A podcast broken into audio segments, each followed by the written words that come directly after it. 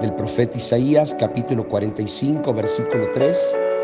Yo soy el Señor, el que te llama por tu nombre, el Dios de Israel.